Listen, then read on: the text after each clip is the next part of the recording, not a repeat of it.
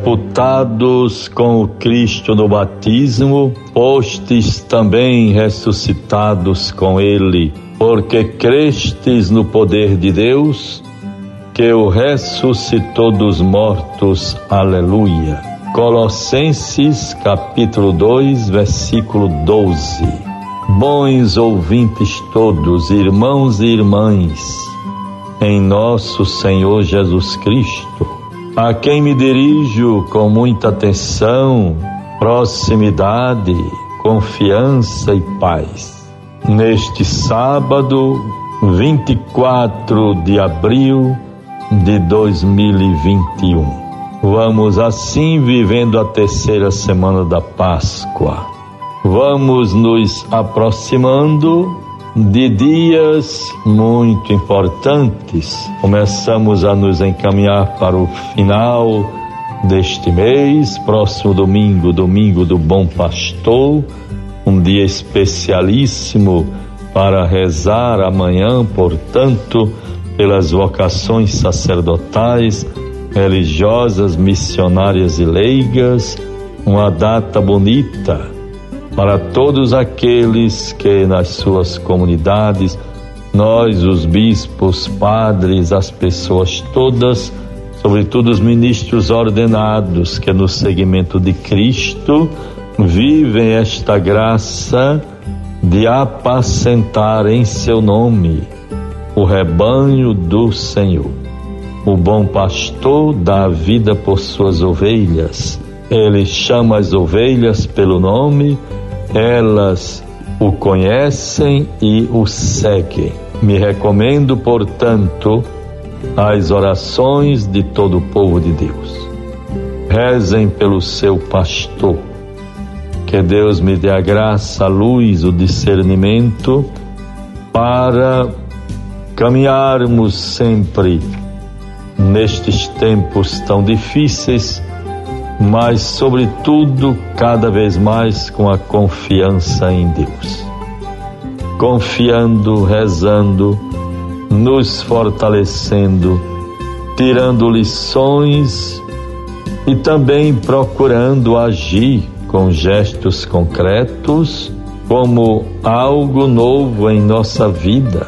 Não podemos ser os mesmos a agir com as mesmas concepções de vida, com as mesmas medidas, com os mesmos critérios, durante e depois desta pandemia, mais ainda. O mundo não poderá mais ser o mesmo. E assim, portanto, bons ouvintes, a minha saudação de esperança e paz, que estejam firmes na fé, perseverantes na oração, alegres na esperança e fortes na tribulação. Vamos vencendo, fazendo a nossa parte. Espero que as vacinas tenham chegado. Estou ainda esperando com tantas pessoas, também tanta gente da nossa faixa etária e as subsequentes, esperando ansiosos a graça, o dia de tomar a sua vacina e assim ter a certeza de que estamos fazendo a nossa parte em defesa da nossa própria vida e da vida do nosso próximo. Deus abençoe a todos, os governantes, todos que compõem é, o âmbito da saúde, os médicos, enfermeiros, servidores, enfim, todos que se comprometem com a erradicação deste vírus e assim vencendo esta pandemia. Deus nos ajude, nos fortaleça. Bons ouvintes, vamos ainda prosseguindo com o nosso programa. Gostaria de retomar, como já falei anteriormente, a mensagem ao povo de Deus, preparada, divulgada por todos nós, por os bispos, na última reunião da Assembleia Geral da CNBB. E assim vejam, é preciso assegurar maiores investimentos em saúde pública e a devida assistência aos enfermos, preservando e fortalecendo o Sistema Único de Saúde, o SUS. Vejam, é preciso assegurar maiores investimentos à saúde pública e a devida assistência aos enfermos, preservando e fortalecendo o Sistema Único de Saúde, o SUS. São inadmissíveis as tentativas sistemáticas de desmonte da estrutura de proteção social no país. Inadmissíveis as tentativas sistemáticas de desmonte da estrutura de proteção social no país. Rejeitamos energicamente qualquer iniciativa que intente desobrigar os governantes da aplicação do mínimo constitucional do orçamento na saúde e na educação. Vejam como isto é importante. Está assegurado na Constituição o mínimo, um teto mínimo a ser aplicado constitucionalmente no orçamento na saúde e na educação. A educação fragilizada há anos pela ausência de um eficiente projeto educativo nacional, sofre ainda mais no contexto da pandemia, com sérias consequências para o futuro do país.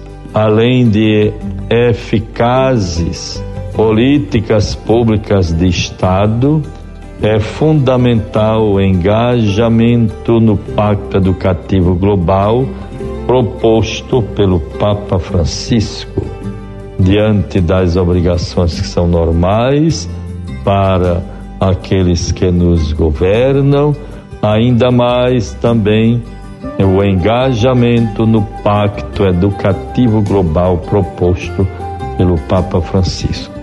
Vamos nos interessar por isto, saber que história é esta e darmos o devido apoio que pudermos.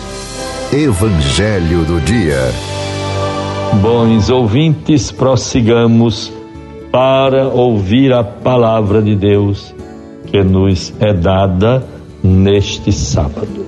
João 6, versículos 60 a 69. Muitos dos seus discípulos, ouvindo, disseram: Isto é muito duro, quem o pode admitir? Sabendo Jesus que os discípulos murmuravam por isso, perguntou-lhes: Isso vos escandaliza? Que será quando virdes subir o Filho do Homem para onde ele estava antes? O Espírito é que vivifica, a carne de nada serve. As palavras que eu vos tenho dito são Espírito e vida. Mas se há alguns entre vós que não creem, pois desde o princípio Jesus sabia quais eram os que não criam e quem o havia de trair. Ele prosseguiu: Por isso vos disse: Ninguém pode vir a mim se por meu Pai não lhe for concedido. Guardemos esta palavra, meus bons ouvintes Sejamos perseverantes, acreditemos. Ninguém vai ao Pai senão por mim.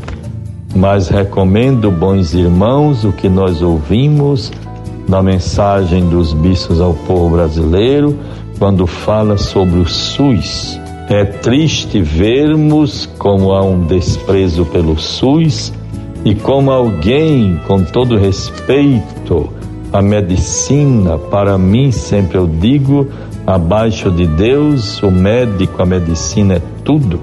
Mas no tempo de pandemia, pelo amor de Deus, sejamos generosos, em primeiro lugar, salvemos vidas e não fiquemos a cobrar exorbitantes taxas para atender alguém que precisa de um procedimento inadiável para que não fique com sequelas eternas e assim, podendo se resolver um problema, se impõe a infelicidade a um jovem, uma pessoa que está precisando de procedimentos urgentes.